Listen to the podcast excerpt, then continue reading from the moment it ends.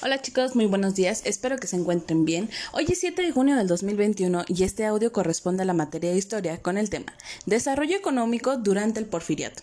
Ya nosotros iniciamos trabajando con cuál fue el gobierno de Porfirio Díaz, que fue dando inicio en un periodo de paz interna que fue favoreciendo el crecimiento económico.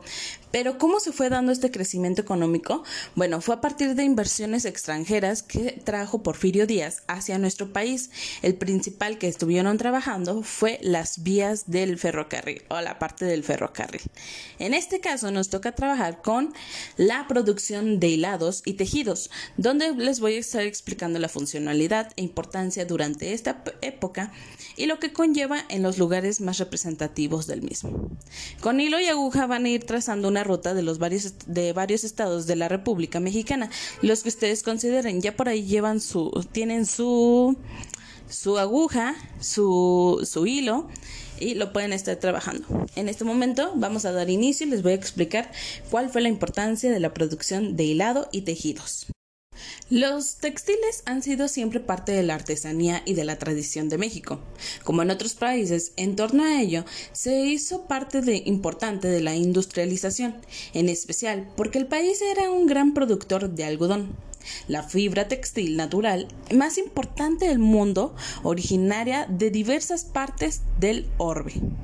La inversión en la industria textil en México durante el porfiriato eh, que fue el periodo comprendido entre 1876 y 1910, durante el cual el ejercicio del poder en México estuvo bajo el control de Porfirio Díaz, resultó favorecida por los incentivos de su política económica, el crecimiento de la, de la población y la mejora de los medios de comunicación, que implicó el crecimiento en el mercado y gran demanda nacional.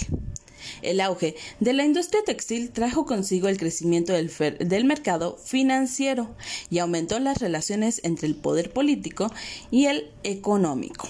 Entonces, en este sentido, dio gran parte a este crecimiento que fue lo económico a partir de lo industrializado ah, del textil. Entonces espero que les esté gustando esta información.